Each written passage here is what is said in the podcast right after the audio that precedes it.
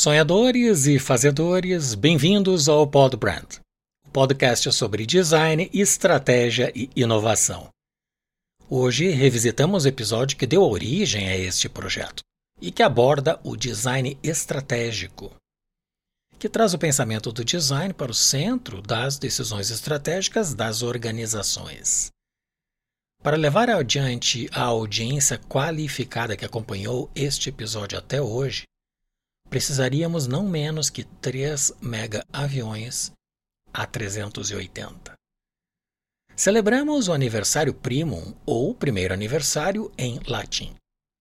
Para marcar esta nova etapa, escolhemos Sêneca, o filósofo estoico, como nossa fonte de inspiração, que há dois mil anos atrás nos presenteou com ensinamentos atemporais de que deveríamos viver de acordo com a natureza e a razão aceitar o que está além do controle humano e focar no desenvolvimento do caráter e da virtude. Sêneca também se concentrou na ideia de que a sabedoria é a verdadeira riqueza. E isso desenha nossa missão: ajudar as pessoas a alcançarem sua melhor versão. Gostaria de expressar minha profunda gratidão aos 51 convidados que compartilharam generosamente seu conhecimento e se engajaram com o nosso propósito ao longo desta jornada. Sou Maurício Medeiros, consultor criativo em design estratégico e branding, mentor e autor do livro Árvore da Marca, uma obra que desmistifica o processo de branding e está disponível na Amazon e no site arvoredamarca.com.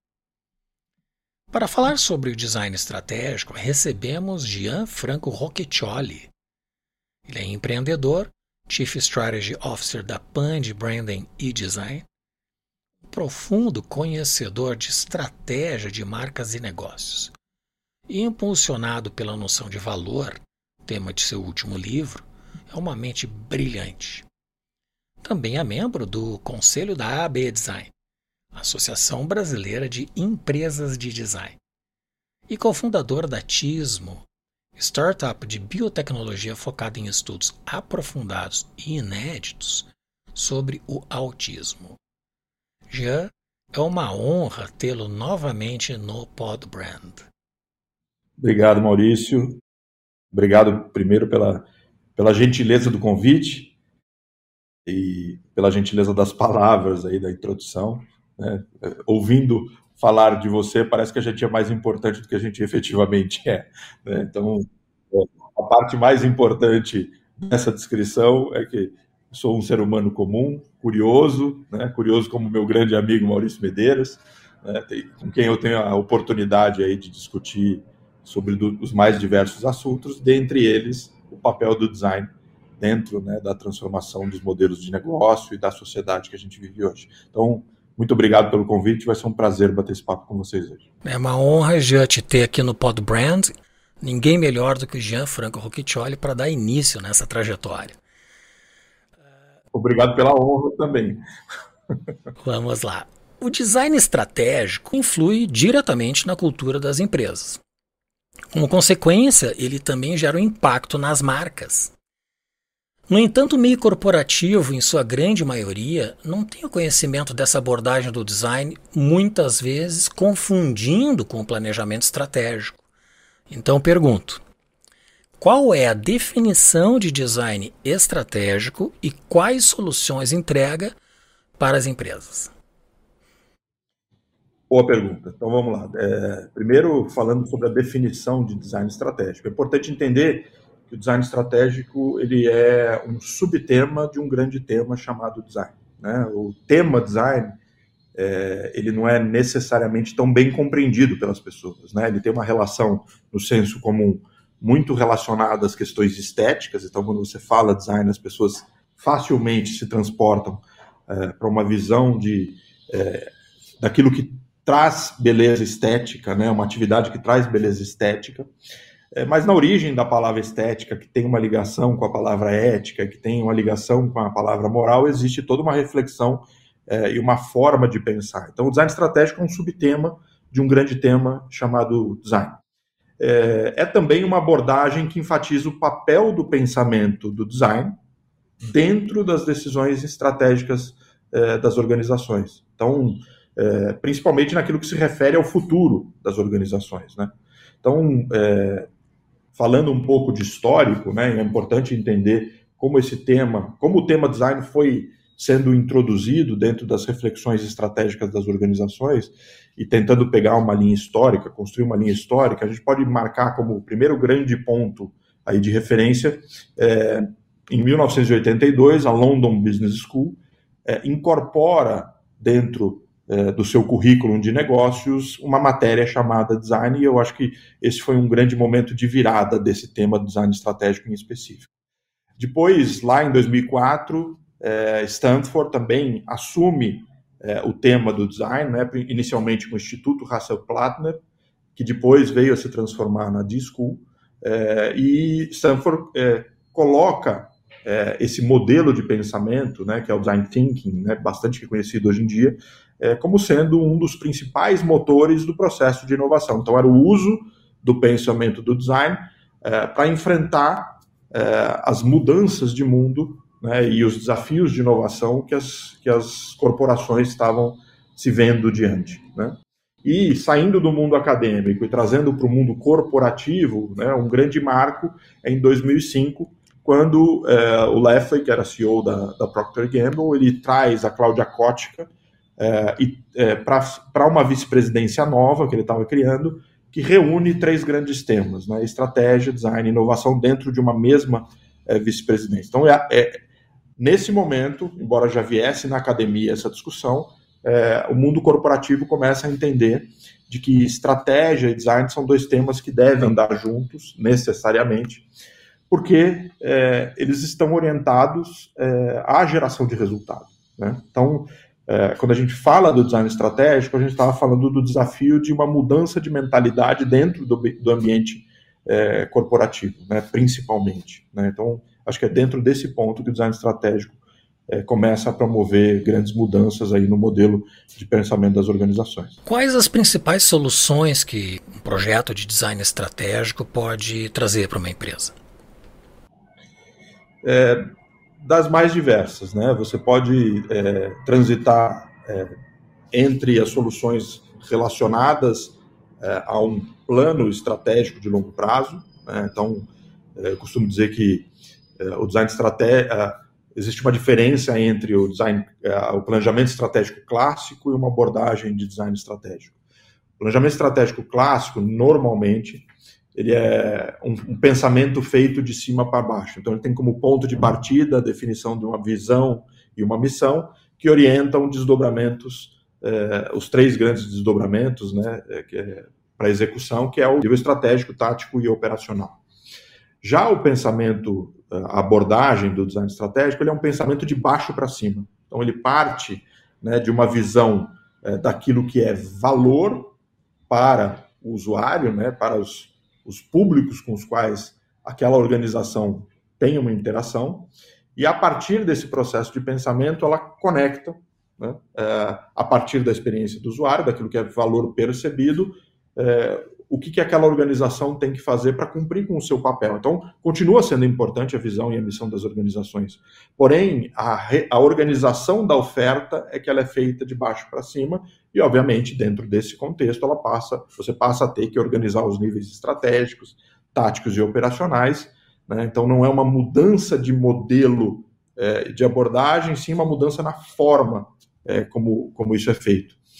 É, e, como eu disse anteriormente, isso tem uma grande premissa, né? que tem um desafio de mentalidade, uma virada de chave, que é a parte mais desafiadora, na minha opinião, de, da implantação né, dessa mentalidade. Num projeto de design estratégico, a gente consegue resultar entregas que um planejamento estratégico pontualmente trazem, como por exemplo, qual é a direção a ser tomada que destino pretendemos chegar nesta jornada e como será essa viagem? O design estratégico traz esses elementos também para o planejamento, comparado com o planejamento estratégico clássico? Ele traz todos esses elementos. É, Eu costumo dizer que uma abordagem de design estratégico ela traz para o centro da discussão o tema do valor, né? É, que é um tema extremamente atual, um tema de mundo, né? O que, que as pessoas, a forma como as pessoas valorizam as coisas nos dias atuais é completamente diferente da forma como é, as pessoas interpretavam o mundo e o papel das organizações dentro, dentro desse mundo. Então, é, assim, ela trata dos mesmos temas, porém, por uma, como eu disse antes, por uma perspectiva um pouco diferente, colocando no centro dessa reflexão a ideia de valor para todos os públicos. Né? Então, quando a gente fala todos os públicos, o que é valor para quem trabalha naquela organização? Né? É, qual é o sentido é, desse trabalho é, para a sociedade? Né? Que ofertas essa empresa faz é, para os seus públicos? Como essas ofertas se diferenciam das ofertas dos competidores? Né? É, eu costumo dizer que valor é um tema contextual, o que significa que o valor dos outros influenciam a percepção do valor daquilo que você oferece. Então, a depender do, da forma, da clareza, da, da, objetividade com que o outro se comunica e, portanto, expressa o seu valor, o valor da sua oferta, isso pode eventualmente influenciar na percepção do seu valor. E aí, por trás disso, tem toda uma discussão que no meu novo livro eu pretendi enfrentar, que eu chamei lá no livro de paradoxo da realidade. Né?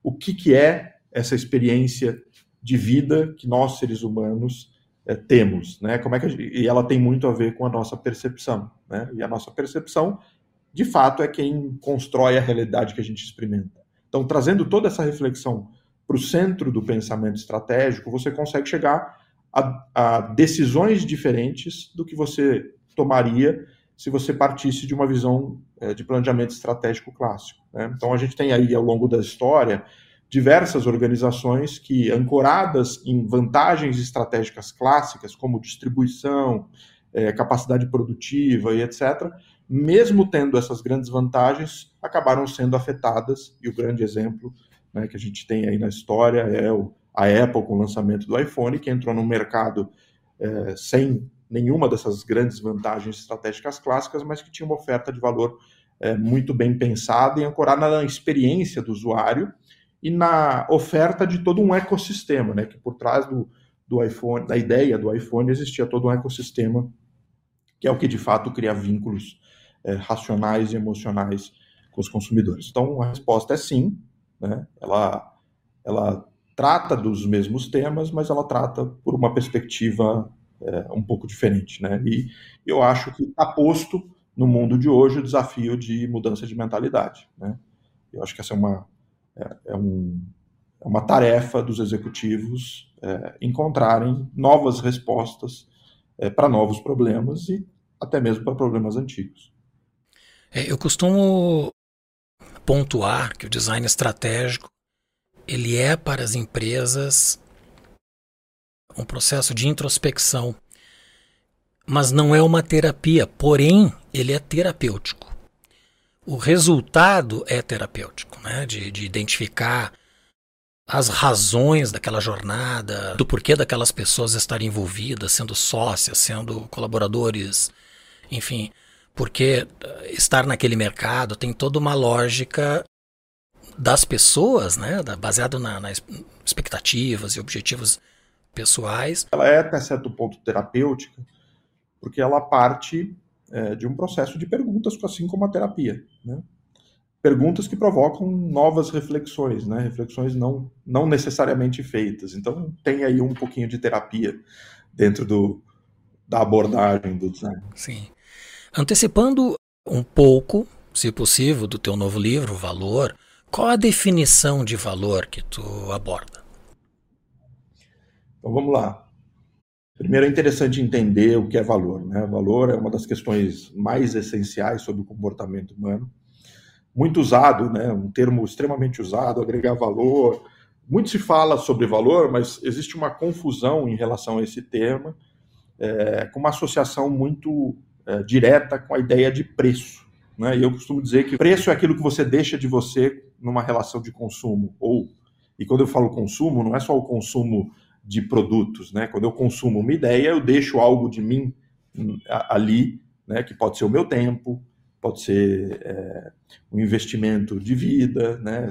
dependendo do, da, do tema é, que eu estou, é, a ideia que eu estou avaliando, eu posso deixar de lado toda uma trajetória de vida, que é um custo que eu pago, para uma reconstrução a partir do momento que eu enxergo o valor. Então, preço é aquilo que você deixa de você. Valor é aquilo que você leva embora com você a partir do momento em que você consome algo, né? Um produto, uma ideia, é, um serviço e assim por diante.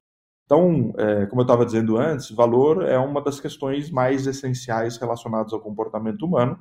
Isso porque, ao caminhar ao longo da vida, nós, seres humanos, somos desafiados o tempo todo a tomar decisões. Né? É, e a gente faz uma análise de, das questões numa escala de mais ou menos importante, mais ou menos urgente. E esse é um processo extremamente singular, subjetivo, é, individual, é, e além de mudar de indivíduo para indivíduo, se modifica também no mesmo indivíduo, mas em situações diferentes. Então, é com base para enfrentar essas questões que a vida nos coloca, todos nós temos dentro da, das nossas mentes uma escala de valoração com a qual a gente consegue é, tomar as decisões. Então, a ideia de valor é um processo que combina numa dualidade interessante de ser investigada, é, razão e emoção agindo em consonância. Então, você não consegue definir o limite do que é uma decisão racional e do que é uma decisão emocional. Né? Os dois componentes atuam de maneira, de maneira integrada num processo de tomada de decisão. Ora, uma, uma maior proporção é, dos aspectos emocionais, ora, uma maior proporção de aspectos racionais. É, mas isso varia é, na mesma decisão em momentos diferentes. Né? Então, essa é a parte interessante. O Ludwig von Mises, ele, que é um economista, né, que é um dos pais da escola austríaca de economia, que trata da subjetividade da ideia de valor, né, porque valor é um tema que vem sendo tratado desde a filosofia, é, do ambiente jurídico, da economia, da psicologia, ele é um tema é, bastante amplo, né, e o que eu tentei nesse novo livro foi trazer todos esses temas, enfrentar o desafio da interpretação da ideia de valor, trazer a minha visão sobre, sobre esse desafio, né, sem nenhuma pretensão de encerrar a discussão. Né? Eu até coloco no livro que a ideia é trazer a importância do tema para a luz para que essa discussão seja é, cada vez mais é, fomentada. Voltando para a definição que você me pediu, o Ludwig von Mises ele, ele diz o seguinte: é, a ideia de valor você só consegue saber da existência dela a partir do momento em que uma decisão é tomada. Então, ele tem um livro né, do, do Mises que chama Ação Humana, onde ele investiga o papel da ação humana no, na, no aspecto econômico. E, e, a ideia de valor, para ele, é uma questão extremamente importante, porque ao tomar uma decisão, o ser humano ilumina é, e cria a, a, a referência para que a ideia de valor possa ser analisada. Né? É um tema que eh, tem que ser enfrentado com uma certa complexidade, uma capacidade de reflexão filosófica, econômica. É, eu trago algumas ideias ali no livro é, que trazem, né, porque como o desafio é sempre um desafio de mudança de mentalidade, assim como na física não era possível entender o mundo do muito pequeno a partir das mesmas premissas do mundo do muito grande, né? Então a física quântica trouxe uma forma diferente de observar para um mundo diferente, né, que era o mundo do muito pequeno. Aqui a gente está tratando de comportamento humano. Então, para que você observe o comportamento humano, a gente não pode, por exemplo, usar uma lógica mecanicista, é, é, causal. Né? Então, a ideia de dualidade, por exemplo, e uma delas é a que eu acabei de falar, né, a dualidade entre razão e emoção, ela é presente na ideia de valor. Então, tem um jurista chamado Miguel Reale que trata desse tema, dizendo que é, para que você entenda é, um valor, você precisa entender concomitantemente os, o, a, o, seu desvalor. Né? Então, a ideia de bem, ela necessariamente depende da ideia do mal. Né? E que, embora na superfície, segundo o Reale, né? embora na superfície a gente perceba uma aparente contradição entre essas duas ideias, é necessário essa coexistência é, para que uma dê sentido à outra. Né? Então, é, é uma ideia complexa, como eu disse, que está totalmente relacionada com a forma como nós percebemos o mundo, que tem a ver com a nossa é, linguagem, a capacidade de construir significado para as coisas. Né? Então, a partir dessa base, você consegue é, entrar dentro do tema do valor e conseguir explorar ele com a profundidade que ele pede. Né? E aí o desafio é como trazer isso, essa discussão para um, um desafio estratégico é, corporativo. Né? Então, por isso que eu disse, o tema central é uma ideia expandida da ideia de valor, né? é entender esse tema na sua complexidade, é, mas trazer ele com objetividade para a discussão. Né? O que, que tudo isso traz de, é, de mudança quando a gente fala de, um, por exemplo, um planejamento estratégico é, que tem que ser desenvolvido por uma organização. Aguardamos ansiosos pelo lançamento do livro. Quais expectativas os empresários têm no projeto com design estratégico aplicado? E quais são os problemas frequentemente diagnosticados nas empresas? É, expectativa, eu vou até fazer uma ressalva, né? Então, é, e essa ressalva é de que eu acho que o tema do design estratégico é muito pouco difundido, né? E aí eu estou falando mercadologicamente falando, então assim, é, de fato os empresários, isso é o que eu sinto aqui no dia a dia, eles não procuram o design estratégico como uma abordagem é, já decidida, né? Então eles procuram o branding, né? Sem necessariamente saber que por trás disso existe um modelo de pensamento é, diferente. Eles é, ouviram falar do branding e nos procuram. Então, a minha ressalva é, é eu acho que o grande, é, a grande busca não é por uma ferramenta de design estratégico. Né? E isso traz é, os problemas frequentes diagnosticados. Né? Quando é, um empresário ou empreendedor ou o gestor de uma grande organização ele busca é, o design estratégico como uma abordagem. Né?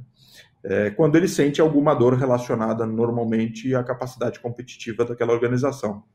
Por exemplo, quando questões relacionadas a, a um crescimento buscado e não atingido, é, ou é, quando ele percebe uma mudança na dinâmica do mercado, que ele percebe que o, o modelo de pensamento dele já não dá conta de é, enfrentar esse problema. Então, as dores normalmente estão associadas a essas duas questões, muito a competitividade, né, que é onde a dor do empreendedor acontece, mas também quando é, o modelo de gestão e de pensamento já não está dando conta é, dos desafios que aquela organização sente. E a partir disso, ele passa a buscar é, ferramentas que não estejam dentro do portfólio clássico né? É, ele já está usando ferramentas de gestão, ele já está usando o pensamento estratégico clássico e ele percebe que aquilo não está dando conta. Né? Ou ele não atingiu um resultado, ou ele está enfrentando dificuldades que ele não está conseguindo enfrentar. E nessa busca, ele se encontra com alguns temas mais reconhecidos, como é o tema do brand, que não trata apenas né, da abordagem do design estratégico, ele tem uma, uma leitura é, de desafio, mas que também contém né, é, um modelo de pensamento, que é o que a gente usa no design estratégico, que ele é feito para enfrentar as questões é, estratégicas da organização. Dentro dessa mesma abordagem, entre a frustração de não ter atingido determinados objetivos ou uh, o entusiasmo de chegar a um objetivo novo, qual das duas hipóteses ocorre mais na cabeça do empresário no meio corporativo?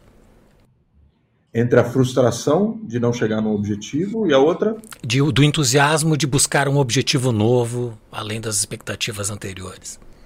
É, aí eu costumo dizer que quando a gente trata tanto do tema do design, do design estratégico, do branding, né, a matéria-prima é o ser humano.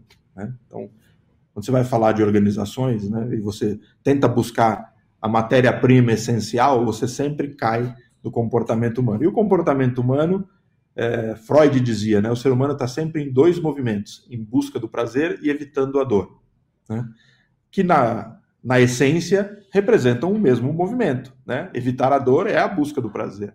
Né?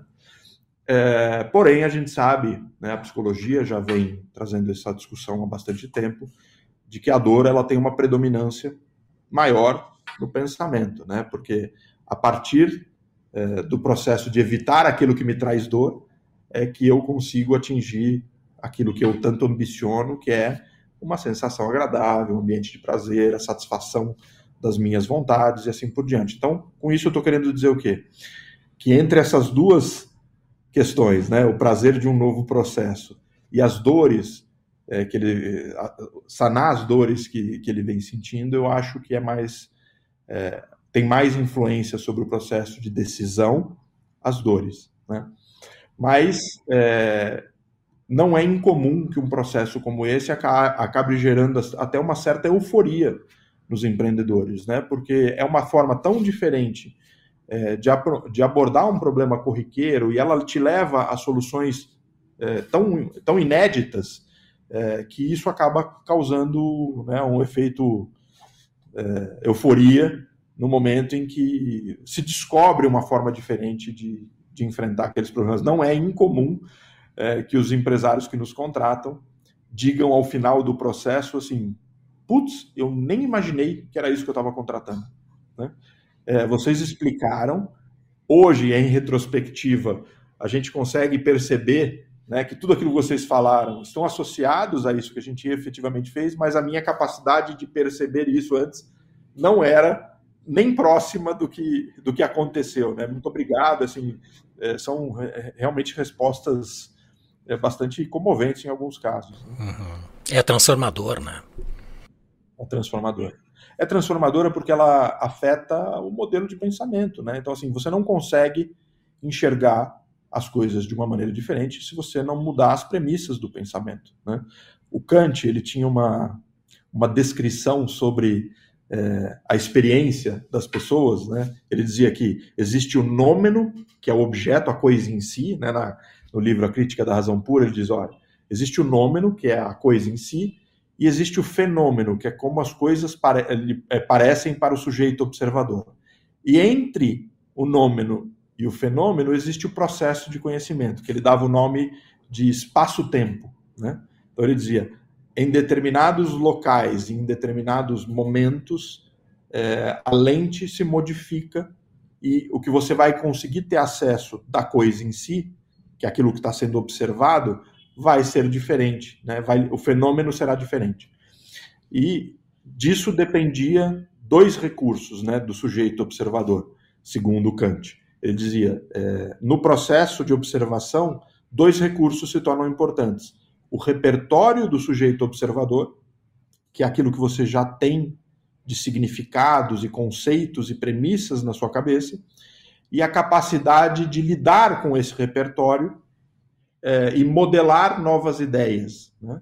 Então, é, a depender das premissas e conceitos que você tem na cabeça, isso te dá uma capacidade de enxergar e simular mentalmente é, a tua percepção. Né? E você vai enxergar coisas que você não enxergava. Então, quando a gente trata desse tema dentro de uma abordagem de design estratégico, dentro do ambiente de negócio, para nós é muito claro que a gente precisa compartilhar conceitos que vão servir de base para uma visão que a gente vai trazer, né? Porque senão a gente vai começar a conversar com uma mentalidade que não tem aqueles conceitos e aí é um diálogo, é um não diálogo, né? Você fala uma coisa que para você é óbvia e o outro simplesmente não está entendendo, né, porque você não teve o cuidado de compartilhar alguns conhecimentos que são importantes é, para que isso seja percebido e percebido como, é, como algo importante dentro desse processo. Né?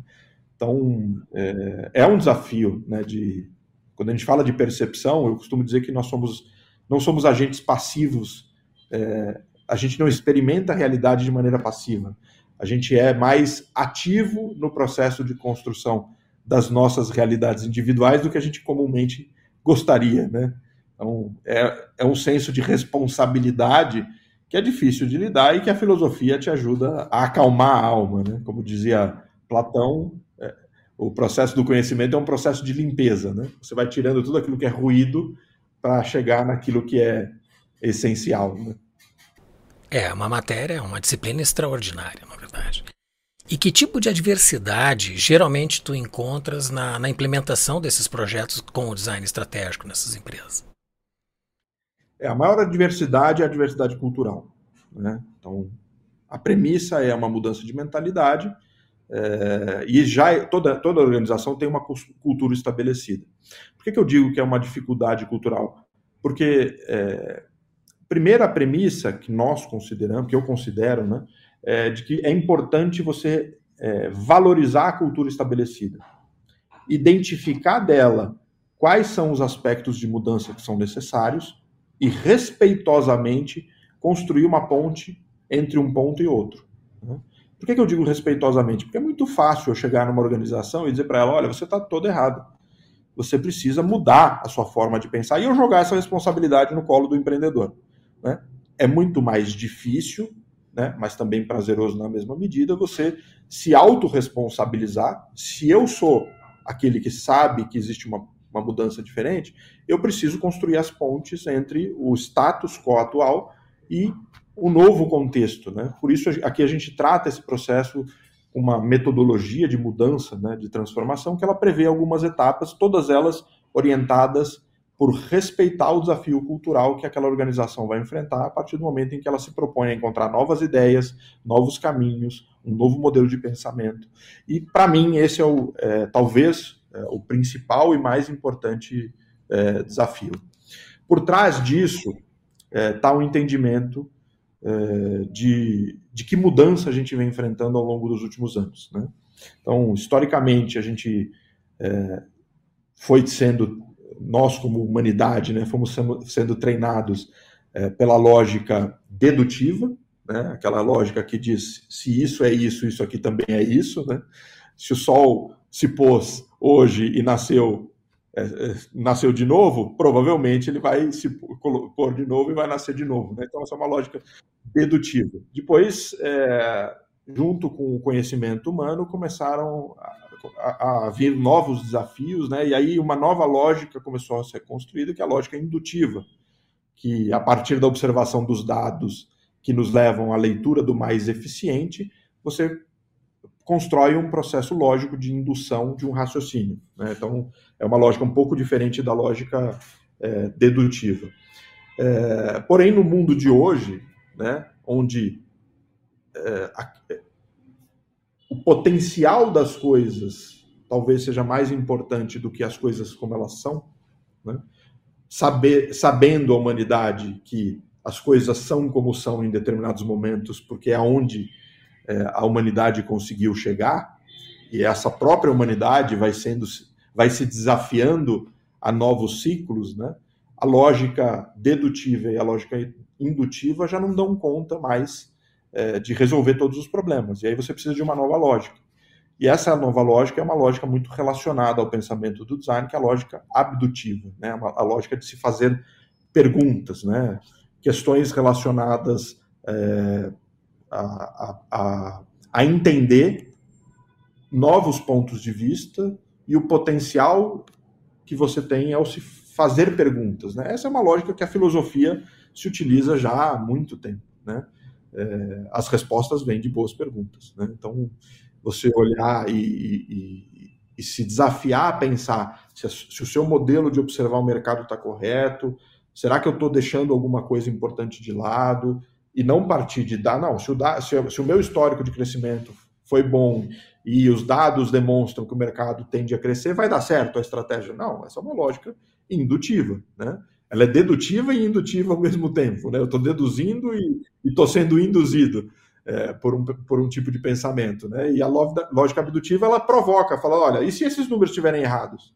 Né? E se nada do que se apresenta na nossa frente for o caminho, que outras alternativas a gente teria? Né? Então, se você olha a metodologia do design thinking, né, que é o double, uma delas o double diamond, né, que é um processo de é, definição de objetivos, abertura as possibilidades, depois escolha né, de uma dessas possibilidades, depois alternativas para resolver essa escolha. Então, é um processo de certe... menos certezas e mais dúvidas ao longo do processo que te levam a soluções muito mais refletidas e pensadas é, para problemas nem sempre tão evidentes. Né? E daí surgem novos modelos de negócio, que é algo que a gente tem visto com bastante frequência hoje em dia. É, mercados extremamente consolidados, como o mercado financeiro, sendo desafiado né, por empresas que observaram lacunas de pensamento dentro daquele mercado e disseram: olha, é nessa lacuna que eu vou atuar, que é o desafio de. Eu tenho uma definição de respostas e perguntas um pouco peculiar. Eu considero que as respostas elas são um raio-x de um cenário. E as perguntas são uma ressonância magnética da verdade. É muito verdadeiro, né? Porque você fazer uma boa pergunta é mais difícil do que você chegar à resposta. Uma boa pergunta ela induz uma resposta muito objetiva. Né? E essa é a parte mais difícil. Né? Você elaborar uma boa pergunta é muito difícil. Qual é o posicionamento estratégico da Pand, que já está no mercado há mais de 20 anos, e, e, quais são os diferenciais que sustentam esse sucesso do escritório de design? A Pand ela se apresenta para o mercado como uma value-driven company, né?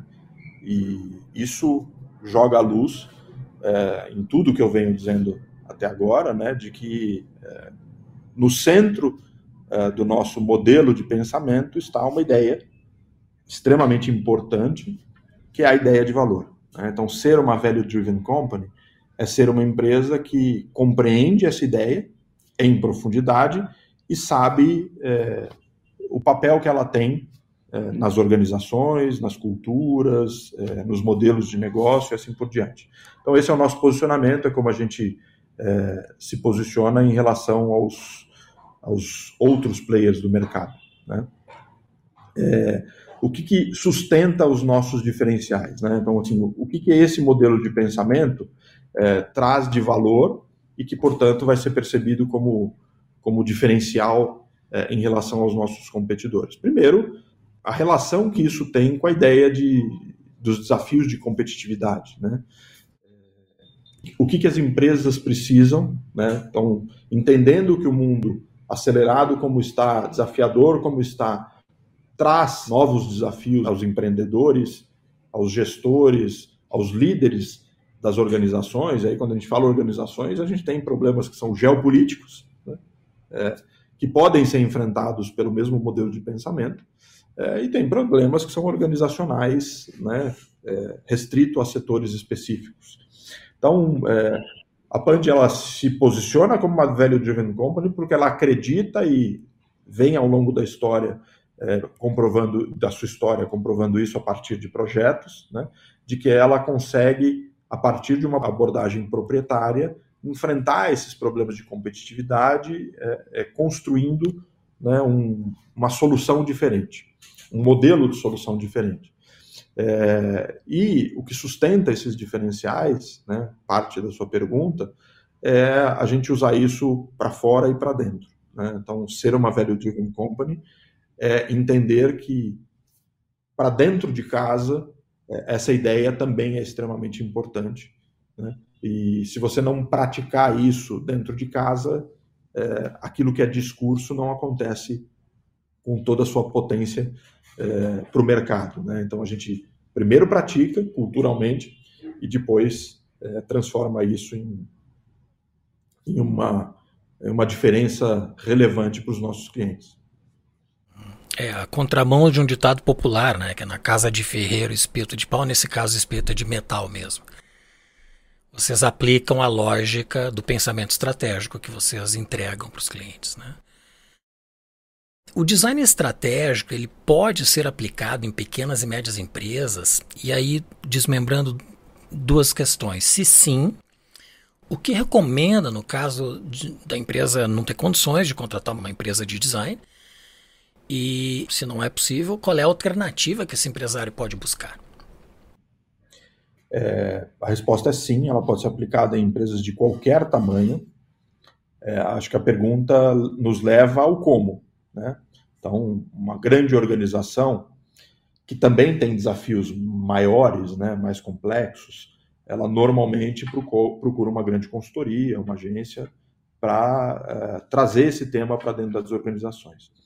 Se eu sou empreendedor de uma micro, de uma pequena empresa, que entendi o valor é, de uma abordagem como essa, e, portanto, quero fazer dessa premissa algo presente na minha organização, é, o que eu preciso fazer é aquilo que a gente faz nas grandes empresas, que é assim, existe todo um processo de conhecimento necessário que ele pode ser apoiado por alguém que domina o tema ou ele pode ser uma busca do próprio empreendedor. Né? Então eu sugiro que quem é, entende o valor disso e a importância disso no mundo de hoje, que vá atrás desse tema, né, que é, mergulhe é, no, nas possibilidades de, de, refletir sobre esse tema, e aí é, recomendando aí alguns conteúdos que podem apoiar o empreendedor é, dentro desse processo, eu vou fazer aqui um, um jabazinho que você já fez, falar, né? Eu tenho o livro Descentralizado, uma nova mentalidade, que ele é, um, ele é uma reflexão né, baseada na, no modelo de pensamento do design, é, como, como esse tipo de pensamento olha para o mundo e entende os desafios do mundo. É esse mesmo. Já está lido e muito bem lido. É, esse livro, é, ele é um livro que pode ser baixado gratuitamente, né? Tem um link aí, depois você pode disponibilizar esse link para ser baixado para quem estiver vendo é, o podcast. É, e nesse livro tem, ele é uma boa introdução. Né?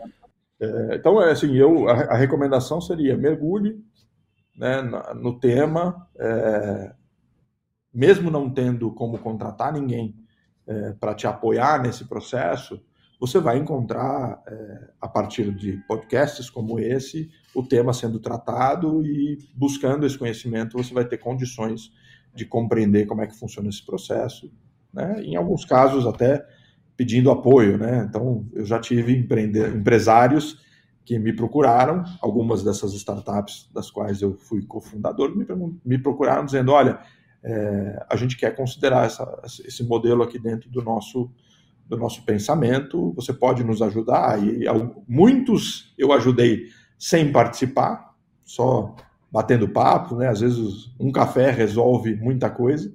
É, e alguns eu me, acabei me envolvendo emocionalmente no, no desafio e, e participando é, desse modelo sem nenhuma contratação envolvida. Essa busca por conhecimento, ela é, ela é uma busca que todo empreendedor, né, independente do tamanho, deveria é, manter ativa. Né? Então, eu, como no meu desafio de empresário, mantenho ativo diálogos com pessoas é, como por exemplo o Maurício que está em Bangkok, né, já há muitos anos, é, a gente se fala com uma certa frequência sobre temas. É, me fala um pouco da tua experiência aí na Ásia, é, me fala um pouco como é que você tem enfrentado os problemas. É, deixa eu ler seu livro para entender a tua visão né, sobre o mesmo problema que eu trato, né, porque eu costumo dizer nos nossos clientes, né, é, por exemplo, no processo de, de, de, de, abordagem do design estratégico, uma das partes é você conversar com diversos níveis dentro de uma organização. E a premissa é, da importância desse processo é que é, ninguém vai ver o todo, cada um vai ver uma parte. E se você considerar que todas as leituras são verdadeiras, você vai ser capaz de reunir todas essas leituras em uma grande visão que você vai ser incapaz de perceber sozinho. Então, quando eu converso com o Maurício para entender a visão dele sobre o branding, sobre o design, sobre os desafios estratégicos das organizações, sobre a dificuldade que é você é, trazer esse tema para dentro da cultura de uma organização, que o Maurício não comenta, mas teve é, presente aí na atividade profissional dele esse desafio, né, numa cultura asiática completamente diferente da cultura nativa dele, é, que é um desafio num degrau um pouco maior, né, porque você tem desafios culturais não presentes no teu repertório que você precisa é, considerar dentro dessa equação. Então, é, falar com pessoas como o Maurício né, é uma busca constante que acho que o empreendedor é, deve ter né, para se retroalimentar de informações e visões de mundo que não são as suas. Né? E essa abertura é, que ela considera um certo grau de humildade, né? É preciso muita humildade. Dizem que os grandes sábios da filosofia é, quando atingiram o grau máximo do conhecimento, chegaram à conclusão de que só sei que nada sei, né? Então, é, você saber que você não sabe tudo, você ter humildade de saber que a sua opinião é apenas a sua, é, e, portanto, ouvir os outros com, é, com muita atenção é, é, é extremamente importante para você buscar conhecimento e ampliar o seu repertório. Então, a primeir, o primeiro comportamento que eu acho que micro e pequeno empresários é, que estejam dispostos a trazer isso para dentro do seu tempo é ir buscar e buscar conhecimento, né? É, conversar com pessoas que estão enfrentando o mesmo desafio, ouvindo, né? Porque o ser humano tem a tendência de tentar confirmar o seu próprio pensamento. Então ele só dá atenção para aquilo que combina com aquilo que, eh, com a, da forma como ele pensa. E na verdade é importante você ouvir visões diferentes de mundo para que você considere ela. Você não precisa concordar com essa visão, mas você tem que concordar que ela é uma visão diferente de mundo da sua, né? E, e ter a humildade de lidar com isso. Né? Então eu acho que esse é um caminho é, bom. Certamente. É, a abordagem que eu elaborei no meu livro Árvore da Marca é reflexo dessa adaptação cultural que eu tive aqui no Southeast Asia, especialmente Tailândia, porque existe uma dificuldade um pouco acentuada do entendimento do branding, porque não é muito elaborado esta disciplina na formação universitária. Na minha equipe eram em torno de 40, 50 designers entre produto e marketing, comunicação, e, e pouquíssimos não tinham mestrado, inclusive com mestrado no exterior. O livro trata do branding de forma analógica com a constituição da árvore, né? na verdade, da marca com a constituição da árvore, onde todos os elementos que constituem uma árvore, desenhados com ilustrações, eu crio esta relação com o desenvolvimento da marca. Então isso facilitou muito eu enraizar, que é um termo que tu utiliza ah, na Pand, o conceito, né? Inclusive vendedores das lojas, pessoas que nunca tiveram contato com essa matéria. E o resultado aqui foi muito positivo. É o que me inspirou, inclusive, a, a transformar isso num livro, que é um método que acredito que seja único uh, de abordagem né, da, da marca. Com... É, e eu que já tive a oportunidade de ler, né? tive o prazer e a oportunidade de ler antes é, da maioria das pessoas, é, tem uma, ele representa um, um desafio. O teu livro, para mim, representa um desafio que, o, que é a transposição da teoria para a prática. Né? Como, como entender a importância desse tema e como trazer isso para o dia a dia, que é como, como você falou, né? do desafio de implementação e de maneira bastante ilustrada, didática, fácil de compreender, é, como é que você faz para colocar isso no dia a dia. Né? Então, recomendo a leitura, porque o livro realmente é, é muito bom. Aí eu tive a honra de ter o prefácio escrito pelo Jean. Uh, Jean, a gente chegou no momento que é o pinga-fogo do Podbrand, literalmente. São três perguntas, um tanto filosóficas, que eu faço a todos os convidados. Dá até medo esse pinga-fogo. Quais são as virtudes do empreendedor de sucesso? Boa pergunta. É... Primeiro, uma reflexão sobre virtudes, né? Virtudes, virtude é uma é, é um termo né, que nos provoca a falar de moral, de ética, do bem. Né? Então, é um, virtude é um tema tratado pela filosofia é, e que nos leva é, para esse campo né, de reflexão. Então, quando eu digo quais são as virtudes de um empreendedor de sucesso, eu tenho que entender quais são os comportamentos morais, é, éticos e relacionados à postura desse empreendedor que vão orientar uma trajetória de sucesso. Né? Então, só fiz essa divisão para entender que obter sucesso nem sempre é, é um processo virtuoso. Né?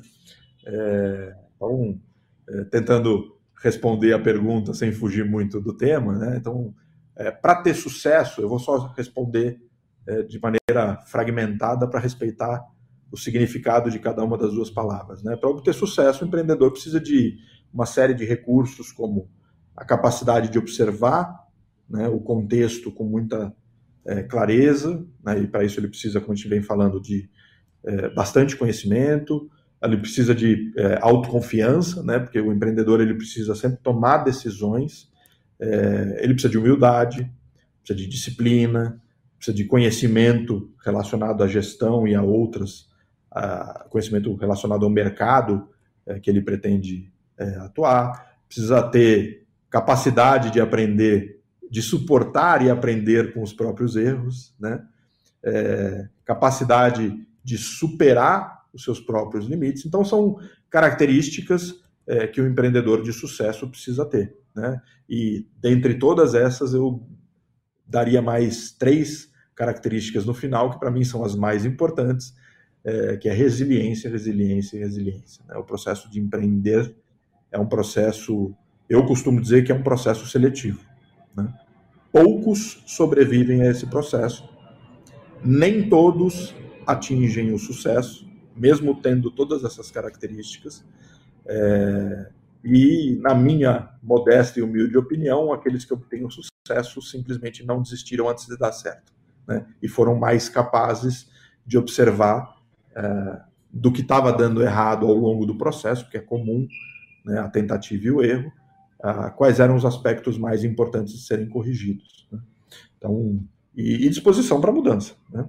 Então, acho que, mas resiliência, eu diria que essas três palavras, resiliência, resiliência, resiliência, são as três mais importantes é, para o empreendedor de sucesso.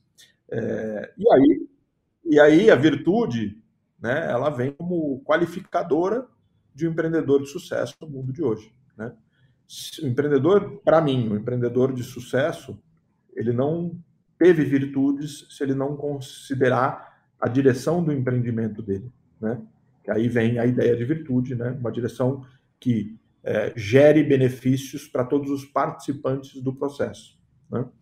Tem pouco a ver é, com causas né, que servem de bandeira para muitas organizações e sem tirar nenhum peso da importância dessas causas, mas muito a ver com o desafio da humanidade é, de retomar o caminho do bem e do bom é, e considerar que é, um comportamento virtuoso né, é premissa primeira de qualquer comportamento que venha na sequência. É, e que, portanto, o empreendedor que considera isso, né, é, ele vai ter colaboradores mais engajados, né, porque capacidade de liderança também é uma, é uma característica de um empreendedor de sucesso, né, mas é, você, hoje em dia, é um grande desafio é, você explicar para quem está junto com você por que, que ele deveria continuar aqui, né? Porque quem tem essa missão é o líder, né? Dizer, ó, aqui o que se faz é isso, com essas premissas e esses valores é, são, são a base do nosso modelo de pensamento. Esses valores eles são postos em práticas como é, comportamentos habituais da liderança até ah, os, os colaboradores do nível mais, é, mais operacional, né, para não, não colocar uma escala de importância aí dentro do, dos níveis, né, então do estratégico ao tático ao operacional.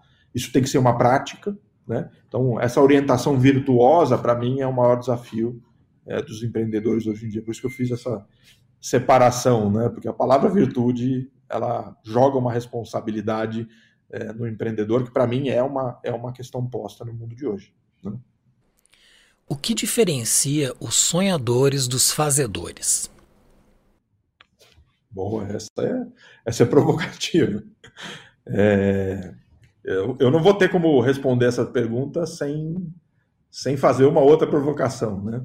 E acho que uma forma interessante de, de enfrentar essa questão é, é, é usando dois conceitos que levam para o mesmo campo, mas que é, determinam comportamentos completamente diferentes, que é a ideia da imaginação, né, que tem na sua origem etimológica é, uma imagem posta em ação, né, uma ideia posta em ação, e a ideia de fantasia.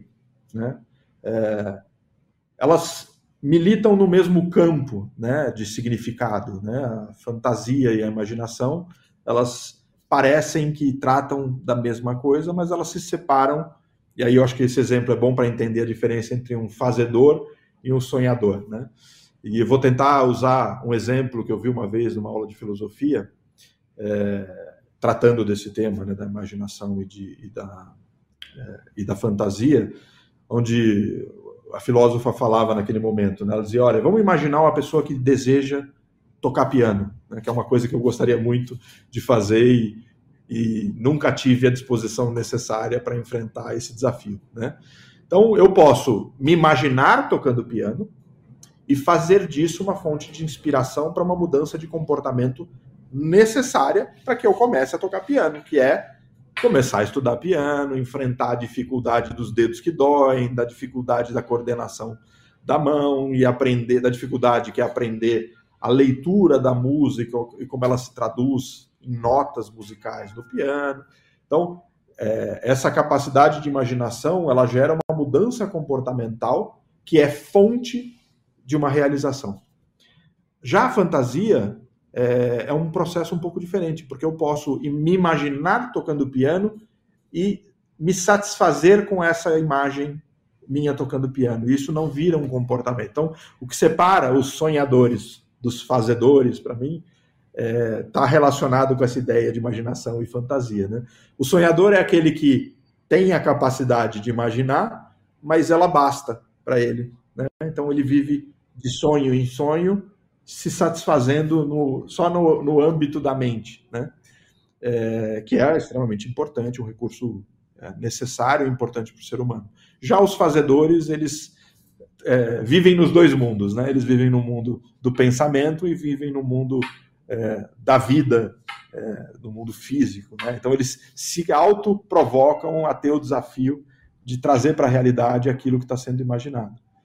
Então, é, retomando aqui o tema, né, para mim a diferença entre é, fazedores e sonhadores está é, nessa ligação entre é, a capacidade de lidar com as novas ideias e as ideias e trazer isso para e a disposição de trazer isso para a realidade, fazer do processo de imaginação inspiração para uma mudança comportamental necessária para os fazedores. Né? E por último, o que é design? Esse é duro. Vamos lá. É, na minha opinião, né, porque tem milhões de formas de você é, observar a, a ideia de, do design. Né? Então, para mim, design é, é, é, a arte de traduzir sentimentos. Né? É, é uma disciplina que usa a sensibilidade como ferramenta. Como eu disse, é um modelo de pensamento que está constantemente tentando equilibrar arte e ciência. Né? Então, para mim, essa é a melhor definição de design. Né?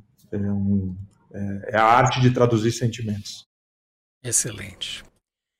Benja, eu gostaria ainda que tu indicasse um livro que ajude os empreendedores a alcançar a sua melhor versão. Bom, é, entendendo que o tema né, desse primeiro é, eu vou fazer uma mistura entre agradecimento e recomendação. Né? Então, é, entendendo que o tema desse primeiro Podbrand, que para mim foi uma honra é, ser convidado né, e ser o primeiro, a estreia, então eu queria primeiro te agradecer pela oportunidade. Né? E tentando é, colaborar com as pessoas que estão assistindo o podcast, no sentido de entender melhor esse tema, entender é, na base, né, entender os conceitos e como colocar os conceitos em prática. Tem aqui um livro do Roger Martin, chamado Design de Negócios, que é esse livro aqui, é, que é extremamente interessante. Né? Primeiro que o Roger Martin, ele, dentro do mundo corporativo, ele é um dos pais aí do, do tema, da importância do tema do design. Foi ele que apoiou o Leffley no processo de, de incorporação desse tema dentro da Procter Gamble, lá em 2005. E continuou durante muitos anos e ajudou a fazer uma grande mudança. Então, esse livro, Design de Negócios, ele é um, excelente livro para quem quer é, mergulhar nesse tema. Né? É, sem, obviamente, esquecer do, dos meus livros, né? Então, é, mais especificamente tratando do tema, acho que descentralizado, uma nova mentalidade, como a gente já falou, é um livro que ajuda né, a, a, a entender essa questão contextual né, e os desafios relacionados ao mundo de hoje. E o livro que eu vou lançar, que é Valor, um ensaio sobre as escolhas humanas, é, que em breve é, vai ser lançado e aí você vai poder compartilhar com o teu público. Certamente você receberá um, um exemplar aí em Bangkok. Né? É, mas esse design de negócios do Roger Martin, acho que é um, é um primeiro, talvez, o primeiro livro que as pessoas devem ler para entender um pouco melhor esse, essa abordagem do design estratégico. Excelente. Eu gostaria de complementar o, sobre o teu primeiro livro. Eu acho ele fundamental. Eu utilizei muito conceitos que tu elaboraste e estão no Segredo de Ebbinghaus no meu livro Árvore da Marca. Muito bom. Então, fica mais uma dica aí do Maurício. Que é esse aqui. o Segredo de Ebbinghaus. Eu acho que merece uma reedição do livro ou, quem sabe, um arquivo digital disponível, né? É, esse tem, esse tem a venda é, em diversas plataformas de comércio eletrônico, tem ele à venda, ainda está ainda tá disponível. Né? É, vou, vou, quem sabe, pensar numa reedição. Né? É, esse foi o primeiro livro, né? então eu costumo dizer que para mim foi um desafio, né? porque escrever não é uma atividade tão simples assim, né? para quem nunca fez. Escrever um livro, principalmente. E hoje eu gosto muito de fazer isso, né? já já estou indo para o terceiro livro é, e faz parte da minha é, da minha atividade, né? Escrever. Mas esse primeiro para mim foi um marco de vida, né? Porque foi um grande desafio o próprio processo de escrever. Né? Então, obrigado aí pela gentileza é, de indicar é, também este. Já eu é que agradeço e foi uma honra te ter no primeiro episódio do Pod Brand. Obrigado muito por ter aceito o convite. Espero que possamos nos ver em breve. Obrigado mais uma vez e boa sorte para nós né, nesse teu empreendimento. Tenho certeza que vai ser um enorme sucesso. Chegamos ao fim deste episódio do Pod Brand e esperamos que você tenha encontrado inspiração e insights valiosos para impulsionar sua jornada empreendedora. Lembre-se de que estamos disponível em diversas plataformas, como YouTube, Rumble, Apple Podcasts, Deezer, Google Podcasts, Amazon Music e Spotify. Acesse nosso site podbrand.design para conferir a programação atualizada, acessar os links de todos os episódios e dos livros indicados pelo Gian e descobrir ainda mais conteúdo de qualidade. Compartilhe com outras pessoas que também valorizam o conhecimento.